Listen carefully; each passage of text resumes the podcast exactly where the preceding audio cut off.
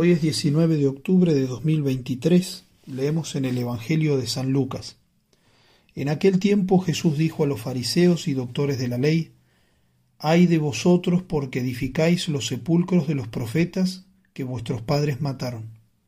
Por tanto sois testigos y estáis de acuerdo con las obras de vuestros padres, porque ellos los mataron y vosotros edificáis.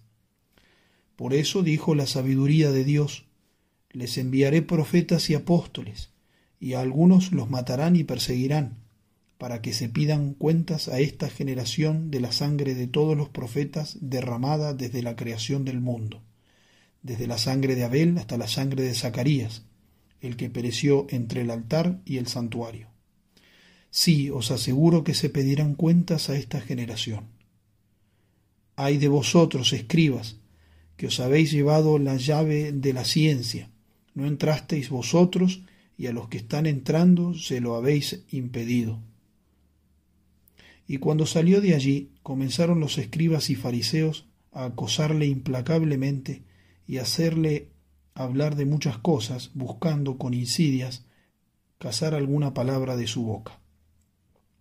Palabra del Señor, gloria a ti, Señor Jesús. En este Evangelio, Jesucristo continúa reprendiendo y corrigiendo a los fariseos y a los doctores de la ley, a los escribas, con una serie de ayes, ay de vosotros. Ay es una expresión bien traducida de su equivalente en el griego original del Evangelio, why.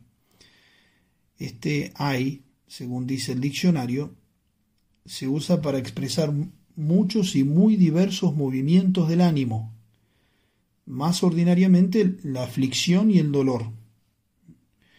Y cuando va seguido de la partícula de, como es este caso, hay de vosotros, denota también pena, temor, conmiseración o amenaza o advertencia.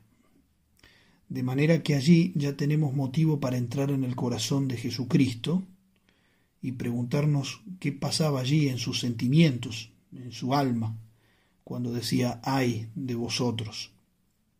En primer lugar, aflicción y dolor, porque le dolía ciertamente esa manera de ser que tenían los fariseos, esa duplicidad, esa dureza de corazón, esa falta de fe, porque ellos repetían los mismos pecados que sus antepasados, que habían perseguido a los profetas y los habían matado, porque no se inmutaban ante la tremenda verdad por la cual iban a tener que dar cuentas de la sangre derramada, desde la de Abel hasta la de Zacarías, como dice el mismo Señor.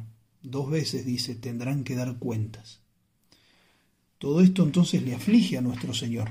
Por eso dice, ay de vosotros. Le duele. Y le aflige también que los escribas de la ley, que tenían la noble tarea de enseñar la ciencia y la ley de Dios a los hombres, no cumplían con ese cometido.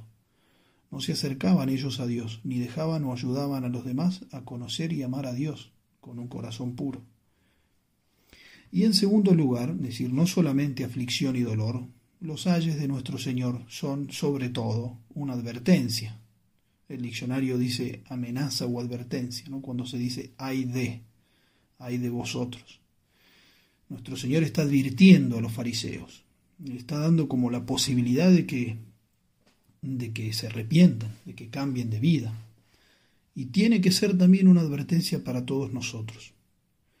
Cuando actuamos de manera farisaica, es decir, con doblez, con intenciones impuras, con un corazón dividido o con exterioridades y sin importarnos la vida interior y nuestra unión con Dios verdadera, Tendríamos en ese momento, tendríamos que implorar a nuestra conciencia que haga resonar en nuestro corazón ese ay que pronunciara nuestro Señor y que tengamos la valentía de cambiar, de purificar todas nuestras intenciones, de vivir la vida de Cristo moldeando nuestro corazón según el suyo.